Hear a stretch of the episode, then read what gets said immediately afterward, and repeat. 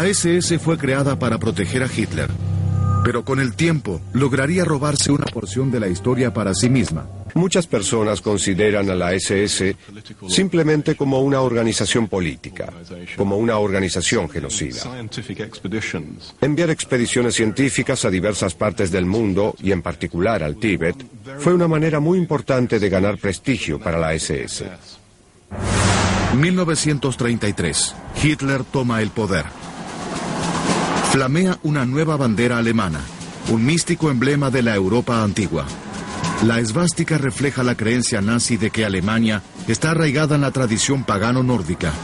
Los alemanes son los representantes más puros de una raza superior desaparecida, los arios. Esto les da el derecho de gobernar sobre las razas inferiores y de reconquistar regiones donde puedan encontrarse los restos de la raza aria.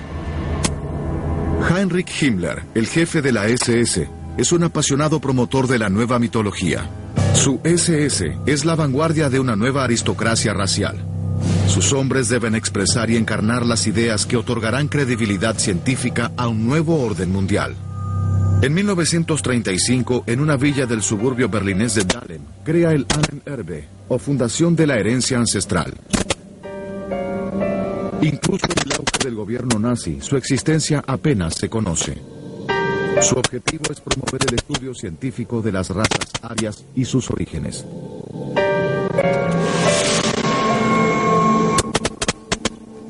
Para reforzar los lazos con el pasado germánico, Himmler crea nuevos sitios.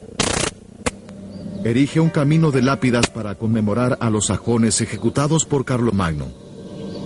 Ellos fueron las víctimas de una solución final cristiana, destinada a terminar con sus costumbres paganas.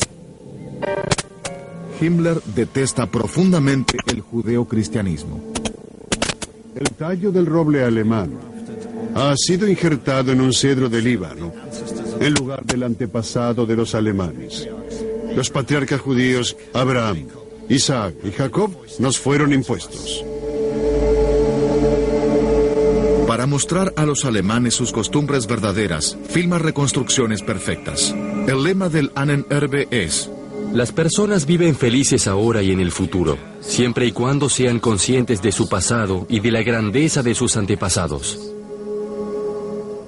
Hitler puso el objetivo de que nuestra generación fuera un nuevo principio. Quiere que nosotros regresemos a la fuente de la sangre, arraigarnos otra vez en la tierra. Él busca nuevamente fuentes de la fuerza que estuvieran enterradas durante dos mil años.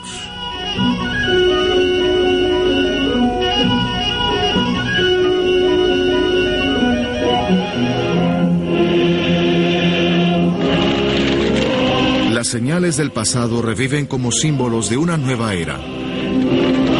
La antigua señal germánica de la victoria, los Siegsungs, se convierte en la insignia de la SS creada por Himmler. Jefe de policía, asesino y místico. Usando mano de obra esclava de un campo de concentración, reconstruye el castillo de Bebelsburg. Una rueda de sol de 12 rayos dorados será el centro del nuevo mundo. La SS está destinada a ser una orden noble de guerreros fieles al Führer, modelada sobre los caballeros del pasado. Bevelsburg será el nuevo Camelot. Himmler se ve a sí mismo como el sumo sacerdote de una orden sagrada. Él fundamentará una nueva versión del pasado. De la Edad de Piedra a la Edad Media, se encontrarán las pistas convenientes para crear una visión alternativa. La historia del mundo será reescrita completamente. Su puesto como Reichsführer le da el poder de hacer lo posible. Los eruditos de la Fundación de la Herencia Ancestral suministrarán las pruebas para transformar los mitos en los que Himmler cree en historia y ciencias aceptadas. Después de la guerra el edificio desaparece y con él los conocimientos de toda la institución. Solo cuando el estudioso Michael Cater lleva a cabo una investigación décadas después, la oficina de Himmler reaparece de las cenizas del olvido. El historiador no tiene duda alguna sobre las intenciones de Himmler. Lo que quería hacer era concretar sus propios intereses científicos o pseudocientíficos y que la gente trabajara en ciertas cuestiones que le interesaban y luego utilizarlos para su propio beneficio o para los intereses más importantes de la SS o efectivamente para los intereses supremos de la Alemania nazi. Himmler comienza encargándole al Erbe el hallazgo de vestigios del pasado glorioso de Alemania. Los arqueólogos alemanes han excavado a Troya, Micenas y Babilonia. Ahora deberán desenterrar los orgullos de la prehistoria aria. Serán desafortunados si no logran descubrir los vestigios de una raza superior.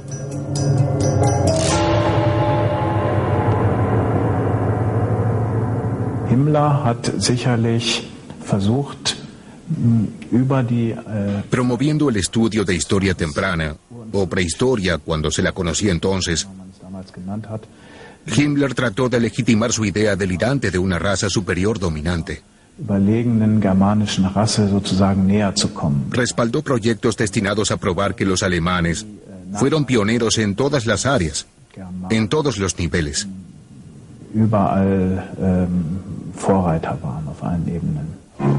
Hitler no mostraba más que desprecio por la idea. Como si no fuera suficiente que los romanos construyesen grandes edificios, mientras nuestros antepasados todavía vivían en chozas de barro, ahora Himmler está empezando a desenterrarlos. En realidad, deberíamos llamarnos a silencio sobre este capítulo de nuestro pasado. Desde mediados de los años 30, los científicos de Himmler recorren el mundo en busca de vestigios de una última raza superior. Basan su creencia en las teorías del ingeniero austríaco Hans Hörbiger, él afirma que la Tierra continuamente captura planetas del espacio sideral, que luego orbitan antes de impactar contra la Tierra. Como lo demuestran los cálculos de Hörbiger, tremendos desastres son el resultado. Esta es la causa del final de la isla mítica de Atlántida, hogar de la raza superior original. Se cree que los supervivientes se habrían dispersado por todo el planeta. Himmler hace que esta creencia sea declarada enseñanza oficial del Annenerbe. Da por tierra con la sabiduría convencional. Sus inteligentes nuevos historiadores desestiman las viejas y frágiles teorías. La película Alemanes o Faraones convierte a la raza superior en amos de la construcción. También afirmo que esta pirámide inmensa es el edificio más antiguo sobre la Tierra. No son solamente los ridículos 4.800 años que los egiptólogos calcularon de sus fuentes poco confiables. Su edad debe ser calculada en decenas de miles de años y llega hasta una era distante. Una raza civilizada que vivía mucho antes que los faraones y poseía conocimientos increíbles. La historia considera a esa raza perdida como una fantasía. Detrás de Stonehenge, detrás de cada gran edificio del pasado, se oculta la mano invisible de un arquitecto germánico. La investigación del Annen Erbe lo demostrará en todas partes. Himmler, por supuesto, también estaba interesado en encontrar la antigua isla de la Atlántida. Y eso necesitaría de una expedición quizá a Islandia, o quizá a Sudamérica o África. Así que el plan de una expedición estaba muy presente en 1939-1940. La Fundación de la Herencia Ancestral de la SS planea una ambiciosa serie de viajes. Los investigadores serán enviados a Islandia para encontrar pruebas adicionales del reinado norte de los arios desaparecidos. Pero la raza superior se había dispersado por todo el mundo. Los arqueólogos también serían enviados para desenterrar restos arios en el Medio Oriente.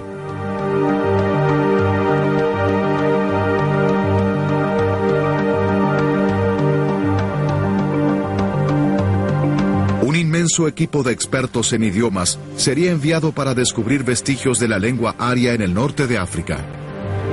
Una gran caravana de especialistas partiría para el Cáucaso en busca de los restantes antepasados de la raza superior en Asia.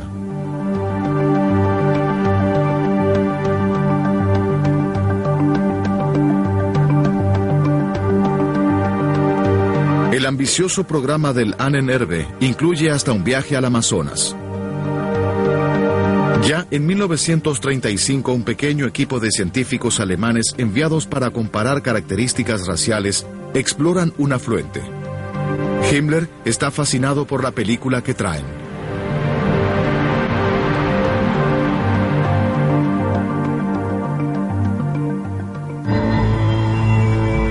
La búsqueda de los supervivientes de la Atlántida se extiende a través de Sudamérica. En el lago Titicaca encuentran ruinas sorprendentes. En el diseño, el investigador Edmund Kiss de la SS logra discernir la disciplina interior. En su opinión, las paredes finamente construidas solo pudieron ser edificadas por personas muy superiores a los nativos sudamericanos. Sus ideas rechazan las conclusiones científicas de la época. Asegura con convicción que la alfarería del siglo VIII tendría 14.000 años. Pero Kiss no es un científico, sino apenas un novelista popular. En Alemania, sin embargo, sus teorías son bienvenidas. Pero la prueba final de la raza superior no solamente será buscada en las tierras altas de los Andes, sino en la altura del Himalaya. Aquí es donde, de acuerdo con el dogma de la SS, los supervivientes de la última catástrofe cósmica buscaron refugio. Esta es la verdadera cuna de la raza aria. Desde mediados del siglo XVIII, Tíbet era una nación cerrada, prohibida a extranjeros. Apenas un puñado de exploradores había regresado con relatos de viajeros exóticos. Ahora iba a convertirse en el destino de la primera expedición oficial alemana al mismísimo techo del mundo. Un equipo cuidadosamente seleccionado de científicos nazis iba a resolver el misterio final.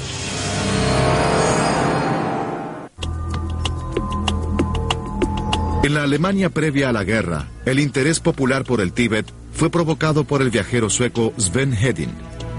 Él no logra llegar a Lhasa, pero sus hazañas entusiasman al público.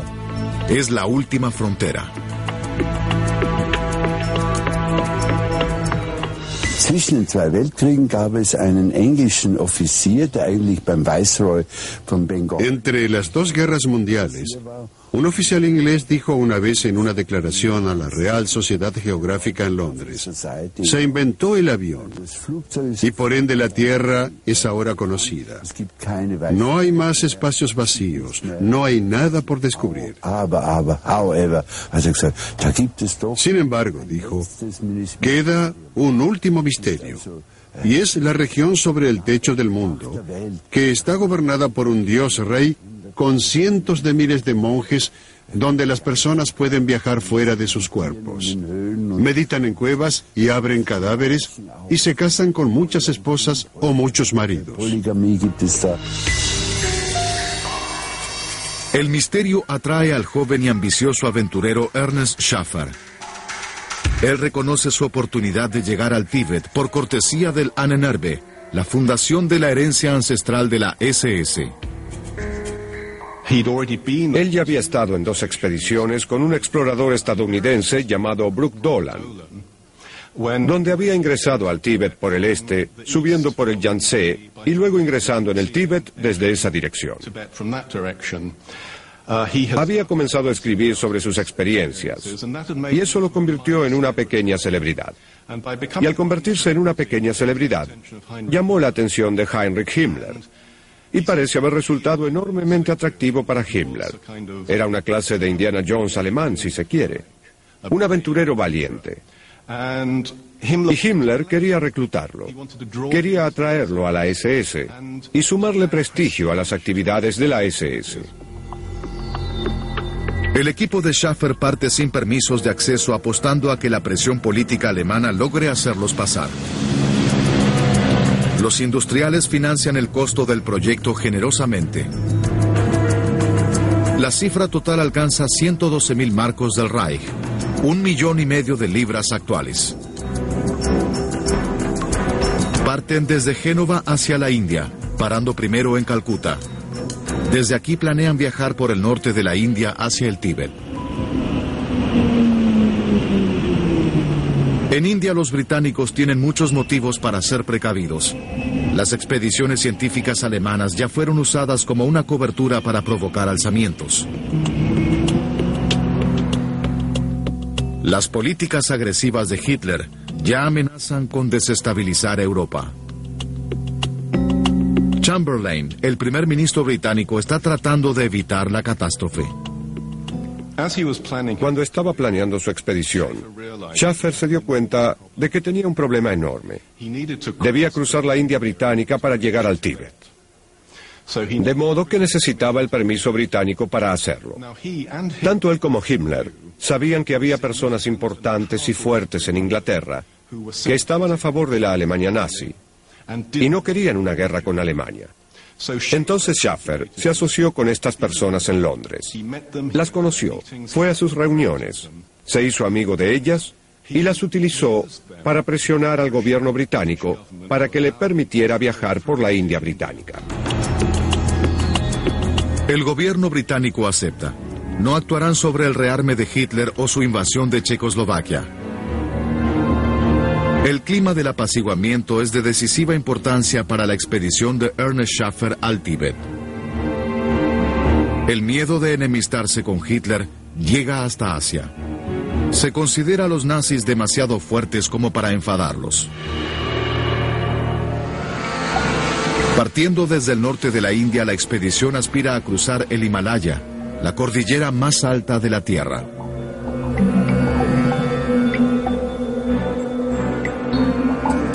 Documentarán su investigación con 60.000 fotografías.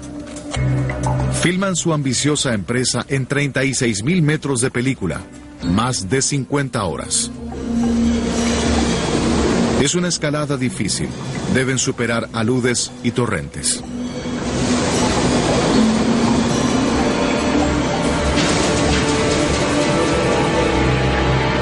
Los jóvenes oficiales de la SS son científicos a sueldo del Estado. Ernest Krause, botánico.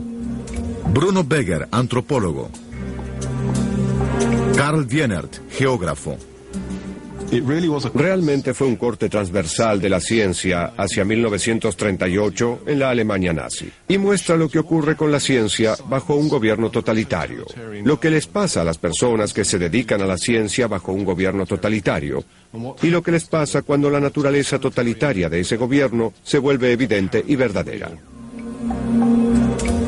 Su ornitólogo y líder sabe exactamente qué quiere escuchar Himmler.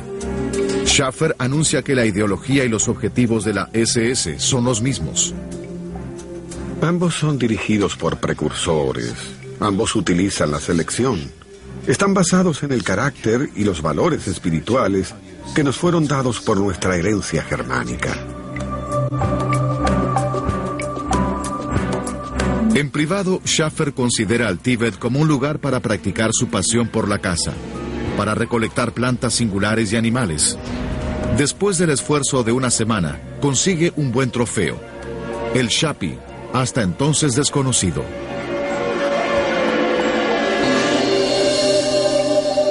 También va detrás de otra criatura misteriosa. Esta es la región del Yeti, el abominable hombre de las nieves. Schaffer es el primero en sugerir que el Yeti es en realidad una especie infrecuente de osos. Su escéptica sugerencia todavía convence a los exploradores actuales del Himalaya.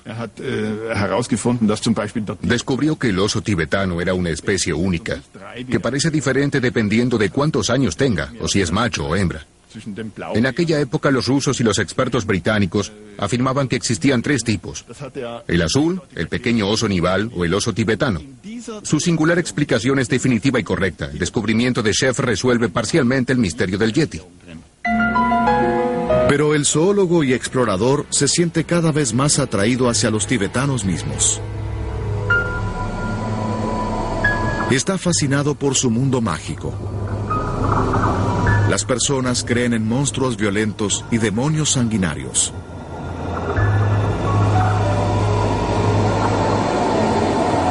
En los tibetanos vislumbra un pasado belicoso. La película de la expedición se detiene largamente sobre la efigie de Mahakala, el dios tibetano de la guerra con su tocado de cráneos. Salvaje Mahakala, orgulloso e invencible. Tú te alimentas de montañas de cadáveres, te deleitas en océanos de sangre.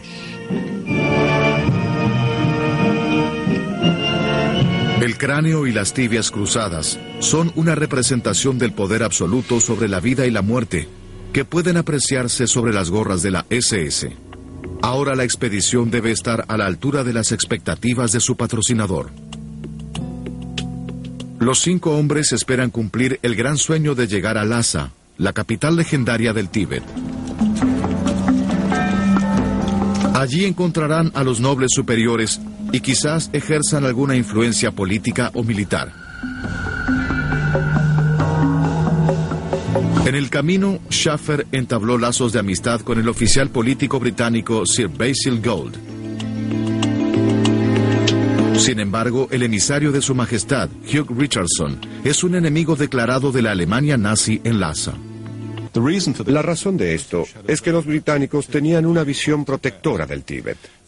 Lo veían como un freno, una especie de zona de protección entre el Raj británico, la joya en la corona del Imperio británico y los poderes hacia el norte, China y Rusia. Indudablemente, no querían representantes de un país europeo fuerte en ese país. Los oficiales de la SS no habían olvidado su misión principal, recoger pruebas de las raíces comunes germano-tibetanas. Un objetivo de investigación perseguido sobre todo por el colega de Schaffer, Bruno Beger. Bruno Beger era el antropólogo de la expedición, era un miembro de la SS y estaba fascinado por la teoría de la raza, sobre cómo se pueden encontrar las diferencias entre distintas razas y sobre qué elementos determinaban, en su opinión, que una raza fuera particularmente superior o inferior. Estaba comprometido con esta ideología y quería demostrarla viajando al Tíbet. Para reclutar voluntarios para sus estudios, el hombre de la SS ofrece médico gratis. En casa ya diseñó los criterios para la esterilización forzosa para eliminar la vida indigna. Como antropólogo, Beger, sin embargo, está interesado en sujetos vivos. Es por eso que está aquí, para convertir a las personas en datos, para buscar señales de los arios entre sus proporciones. Su método también implica hacer moldes faciales para la comparación posterior. Se registra a más de 200 sujetos. Pocos sospechan que están tomando parte en un experimento científico que terminará en genocidio. Sendían fue respaldado por la ciencia alemana de la época. La expedición de 1938 debe encontrar las pruebas concretas. Supongo que todos tienen una idea aparentemente clara de lo que es un ario. Vemos imágenes de arios en toda la cultura nazi. Son superhombres altos y rubios y de ojos azules. Y al comienzo parece totalmente absurdo que busquen a familiares de arios que tengan esta misma apariencia en medio de Asia, especialmente sobre el techo del mundo, en medio del Tíbet. Pero esto es lo que la expedición al Tíbet fue hacer, encontrar relaciones entre estos pueblos que parecían tan diferentes.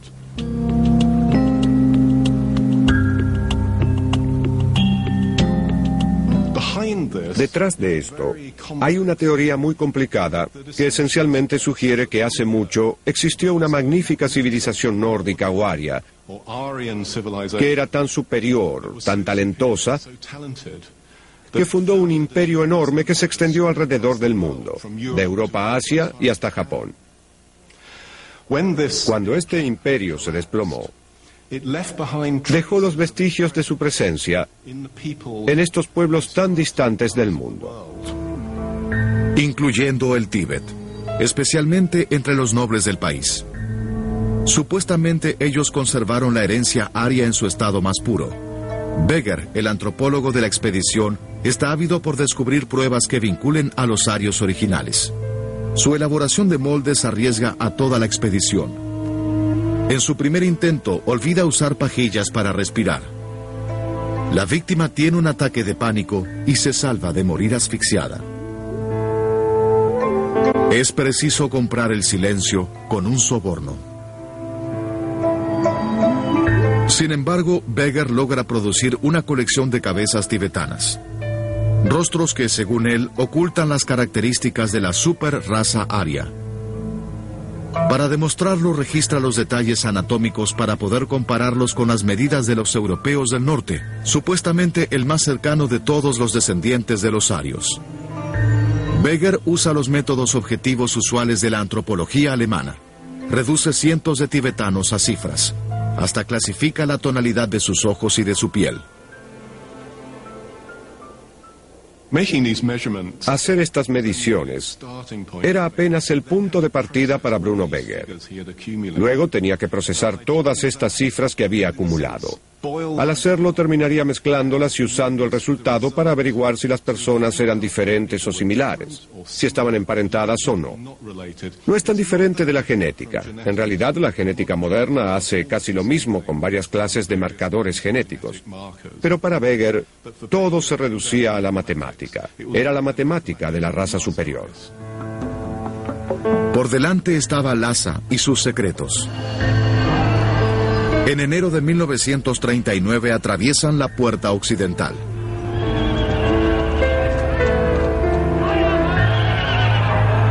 Los desconocidos despiertan la curiosidad. Pocos europeos alguna vez habían pisado este mundo cerrado.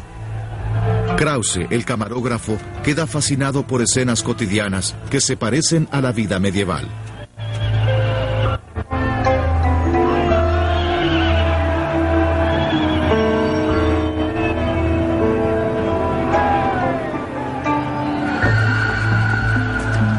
Los desconocidos se mueven dentro de la esfera del dios rey Retin Rinpoche.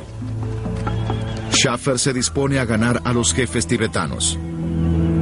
Los miembros de la expedición dominan las complejas reglas de la etiqueta tibetana y descubren que tienen mucho en común. Vinimos como embajadores del conocimiento mutuo. Ya que la esvástica es también el símbolo más sagrado para nosotros los alemanes, nuestra visita es un ejemplo de la reunión de esvásticas occidentales y orientales en la amistad y la paz. En una audiencia en el tribunal tibetano, Schaffer recibe una carta dirigida a Su Majestad, el señor Hitler, el rey de los alemanes. Que todos ustedes sean bendecidos con el bienestar físico, la paz serena y las buenas acciones. Saludos del amo divino para el Führer en Berlín. En la poderosa aristocracia tibetana, Schaffer ve el modelo para un sistema político en Alemania. Están a la vanguardia de todos los gobernantes de esta tierra porque son reyes legítimos, gobernantes totales, a menudo violentos, pero generalmente justos. Su estilo de vida es orgulloso y varonil. Schaffer describe a los jinetes tibetanos como modelos para las tropas selectas de la SS, una idea que resultaría atractiva para Himmler. Pero Schaffer pierde demasiado tiempo en absorber la religión tibetana. 50 años después todavía tiene recuerdos vívidos de haber presenciado a un chamán prediciendo el futuro. Repentinamente cambió de color. El color al principio era amarillento y pálido, luego rojo sangre. Bailó frenéticamente antes de desplomarse en ovillo en medio de un ataque del suelo. Lamas sagrados vinieron y lo llevaron de nuevo al palacio en su litera dorada.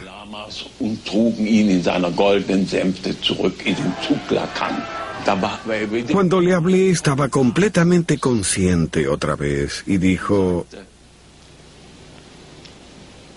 las personas vendrán volando. Habrá una destrucción inmensa.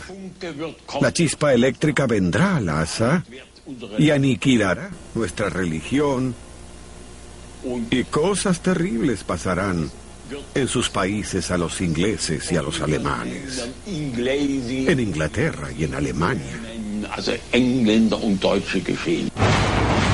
En efecto, algo terrible sucede. En septiembre de 1939, divisiones alemanas atacan Polonia. La Segunda Guerra Mundial comienza. Himmler hace volver a sus hombres. El regreso de la expedición germano-tibetana es un triunfo. Los conocimientos que adquirieron alimentarán las teorías racistas y elitistas sostenidas por la SS. Pero la mente de Schaffer ya está de regreso en el Tíbet. Schaffer crea un plan de empezar una guerra de guerrillas contra la India británica, utilizando el ejército tibetano liderado por 30 hombres de la SS. El proyecto es apenas una excusa para regresar al Himalaya. El plan es cancelado por el ejército alemán. Himmler tiene otros planes para su Indiana Jones.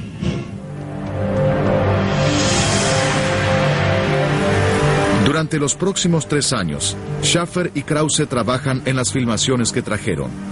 La descripción de la expedición es convertida en el Tíbet confidencial, la historia de propaganda de una nación guerrera que se dejó debilitar y corromper por la religión. El paralelo con el judeocristianismo no sería ignorado por el público alemán. Según el relato, un pueblo orgulloso se hunde en la criminalidad y la degradación.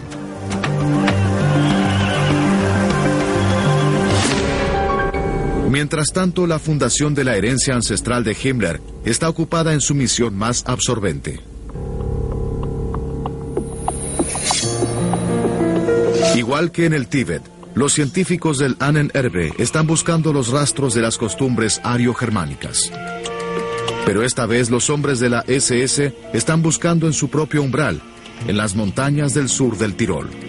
Después de la Primera Guerra Mundial, la región con su población germano parlante había sido habitada por Italia. Después que Mussolini se apodera del poder, los fascistas oprimen a la minoría alemana cada vez más. Los tiroleses del sur consideran a Hitler como su libertador, pero él tiene planes muy diferentes. Necesita el ejército de Mussolini, reconocerá las fronteras existentes y cambiará de lugar a sus habitantes. Hitler le encarga a Himmler que vuelva a establecer a los germanoparlantes. El Ahnenerbe se muda a sus oficinas en el sur del Tirol para organizar la recolocación de aproximadamente 200.000 personas. Para poder cumplir con la colosal tarea, Himmler recurre al joven a quien nombró director del Ahnenerbe, Wolfram Sievers. El joven de 32 años es un ambicioso elemento de la SS. Capaz y codicioso, tiene eficaces destrezas burocráticas y administrativas. Sievers podía mover influencias. No tardó mucho. Era un organizador brillante, alguien muy hábil para atraer dinero.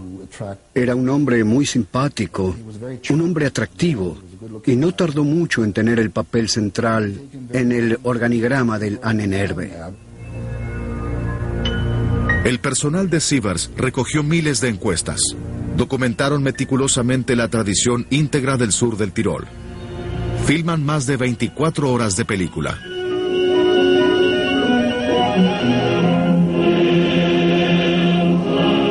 Es la operación más grande y más costosa llevada a cabo por el Ahnenerbe. La cultura conservada por la SS formará parte del bagaje de los que serán reubicados y será nuevamente desempacada cuando lleguen a su nuevo hogar. Los tanques alemanes llegan a la Unión Soviética. Los tiroleses del sur deben seguirlos. El objetivo de los nazis es crear una nación donde los miembros de la raza superior alemana reinen sobre millones de esclavos rusos. A los ojos de Himmler, los prisioneros de guerra rusos son apenas el material a explotar. Más y más caerán bajo su yugo a medida que los alemanes sigan avanzando.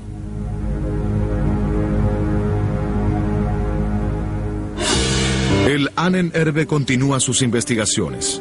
En un instituto alojado en un castillo idílico, el antropólogo Bruno Beger está trabajando ahora en su material sobre el Himalaya. Decide comparar las medidas tibetanas con otras razas, con datos obtenidos de la muerte.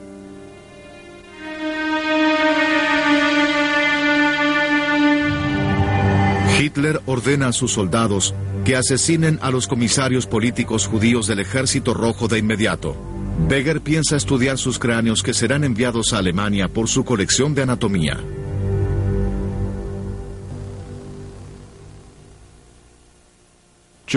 Durante la guerra, Bruno Beger, que era el antropólogo de la expedición, pudo continuar su trabajo científico. Y al igual que la población asiática que había estudiado en el Tíbet, ahora sumaba personas judías a sus estudios. Beger visita Auschwitz en busca de lo que llama material apropiado. Dificultades organizativas frustran el plan de recolectar los cráneos de los comisarios políticos judíos en el frente oriental. En Auschwitz selecciona a más de 100 prisioneros, a quienes sacrificará por el bien de una comparación científica.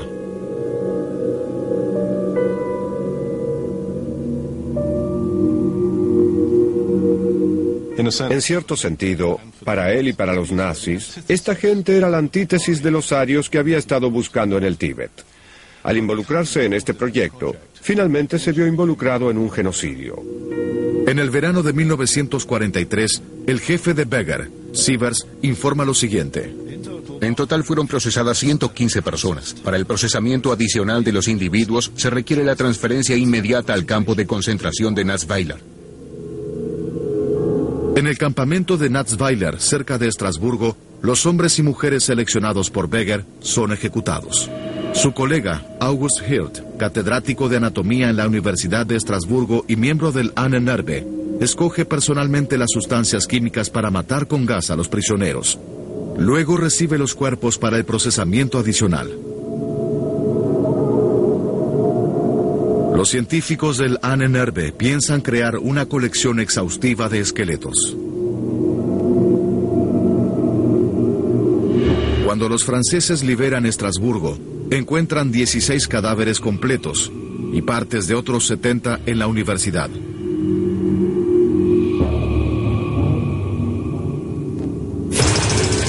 En los frentes, las tropas alemanas se están retirando. En casa los aliados arrasan pueblos y ciudades hasta sus cimientos. El Annennerve se esfuma de las ruinas de Berlín hacia las provincias alemanas del sur.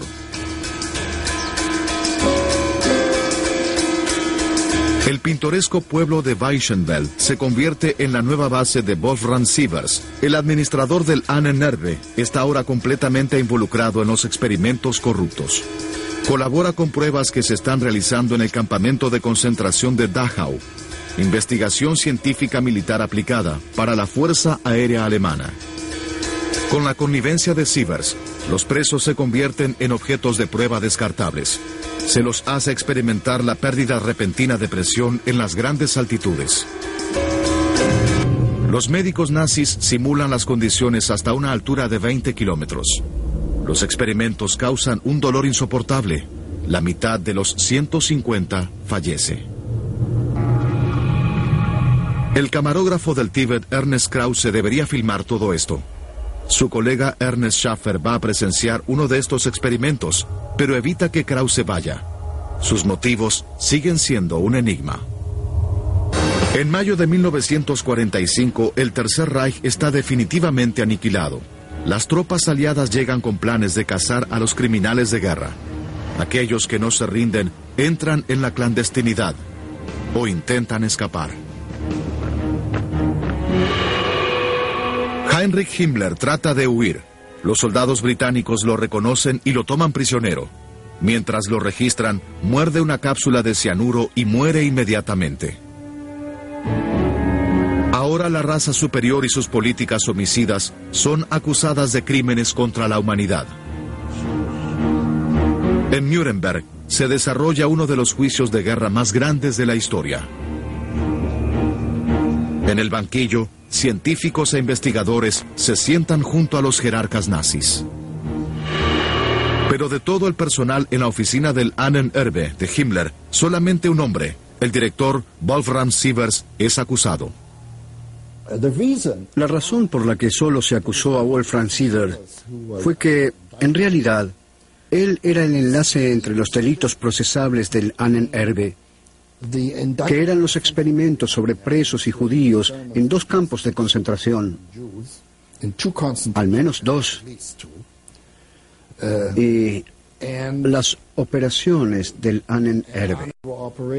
Realmente no existió nada más criminal entre las actividades del Ahnenerbe. El administrador de los experimentos fatales es atrapado por su correspondencia macabra. Marcada como secreta, está dirigida a Himmler. Testigo es su letra, ¿no? Es su firma en la parte inferior. Sí. La leeré. Luego de la muerte inducida del judío, cuya cabeza no debía estar deteriorada, el delegado separará la cabeza del cuerpo y lo enviará a su punto correcto del destino en un recipiente herméticamente sellado, especialmente producido para este propósito y lleno de un fluido conservante. Wolfram Sievers. Wolfram Sievers. El Tribunal Militar número uno lo encuentra culpable de crímenes de guerra y crímenes contra la humanidad. Por sus crímenes antes mencionados, por los que fue juzgado y ahora comparece, el Tribunal Militar número uno lo sentencia a usted, Wolfram Sievers, a morir ahorcado y que Dios se apiade de su alma. El oficial debe quitarle los auriculares al acusado.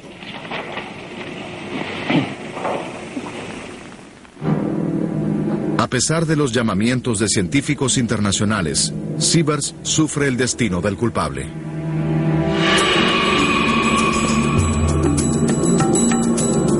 Muchos años después, un Michael Cater más joven comienza una búsqueda de los supervivientes del Ahnenerbe. Entrevista al jefe de la expedición, Ernest Schaffer. Él y yo tuvimos una muy buena conversación. E incluso cuando le planteé algunas preguntas delicadas como ¿No cree que hayan existido crímenes durante esa expedición al Tíbet? ¿No cree que uno o dos de sus amigos podrían haber matado a algunas personas? Él no descartó la posibilidad.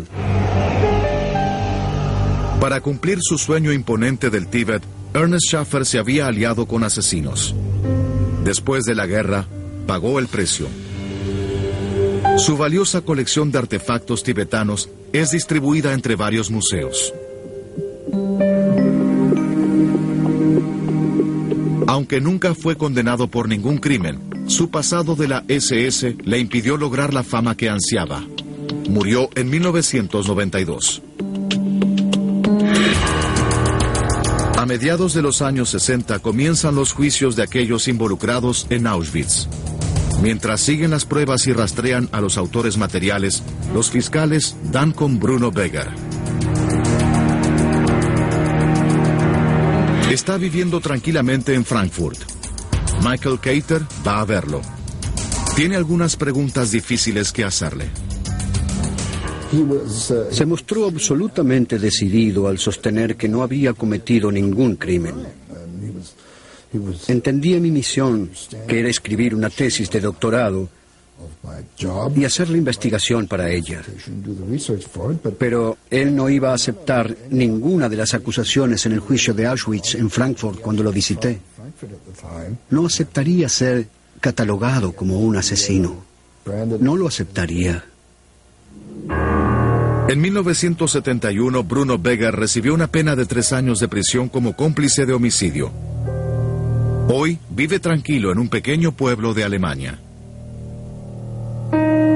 Otros miembros del personal del Ahnenerbe nunca fueron acusados. Los documentos y las películas desaparecieron en los archivos.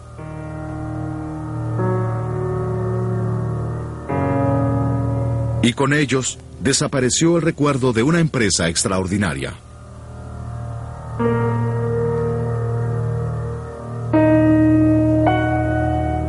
Fue el auge de la búsqueda fatídica por convertir al mito en historia moderna.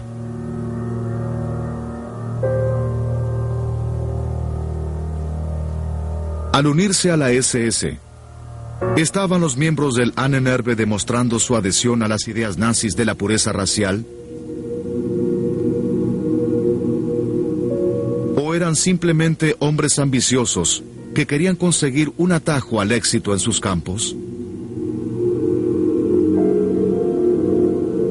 Después de la guerra dijeron ser científicos. Nada más. Pero una defensa técnica jamás podrá eximirlos de su eterna culpabilidad moral.